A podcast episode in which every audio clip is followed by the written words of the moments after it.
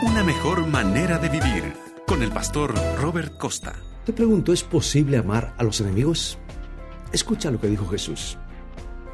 San Mateo 5:43 en adelante. Oísteis que fue dicho, amarás a tu prójimo y aborrecerás a tu enemigo. Pero yo os digo, amad a vuestros enemigos, bendecid a los que os maldicen, haced bien a los que os aborrecen, y orad por los que os ultrajan y os persiguen, para que seáis hijos de vuestro Padre que está en los cielos. Se llama Pan Eijing, vive en China, y alguien le robó su teléfono celular. No solo eso, también le quitó sus tarjetas de crédito y el equivalente a unos 630 dólares. Y mientras andaba en su motocicleta, alguien le arrancó el bolso de las manos.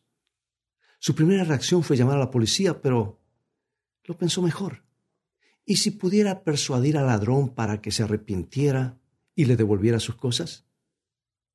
Como le había robado el teléfono celular, existía una posibilidad de que pudiera comunicarse con él.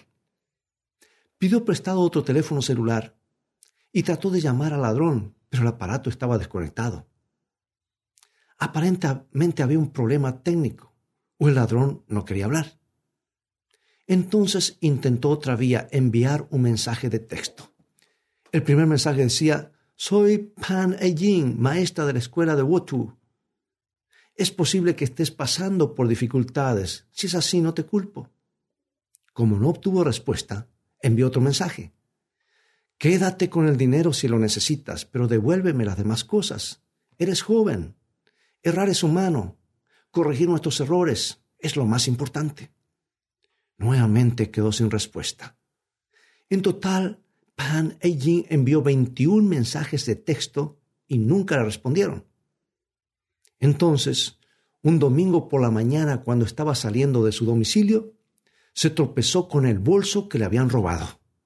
El ladrón lo había devuelto y había dejado una carta en el interior y decía, Querida Pan, lo lamento. Cometí un error. Por favor, perdóname. Has sido tan tolerante a pesar de que te robé. Corregiré mis caminos y seré una buena persona. ¿Sabes que el amor a los enemigos es una de las lecciones más difíciles que Jesús tiene para enseñarnos? Por naturaleza no queremos hacerlo. Y cuando alguien nos lastima, queremos devolverle el favor y a veces por duplicado. Y cuando alguien nos quita algo, no solo queremos justicia, sino también que pague por ello. Pero Jesús dice, amad a vuestros enemigos. ¿Por qué tenemos que amarlos? Porque así somos con nuestro Padre en los cielos, que nos amó cuando éramos completamente inmerecedores de su amor y así nos salvó para el reino. Ahora nos pide que demostremos el mismo amor para con nuestros enemigos, porque quizás esa sea la única manera de rescatarlos también a ellos para el reino. Tan solo imagínate cómo sería el mundo si realmente aprendiéramos la divina costumbre de amar a nuestros enemigos. Es así que es una mejor manera de vivir.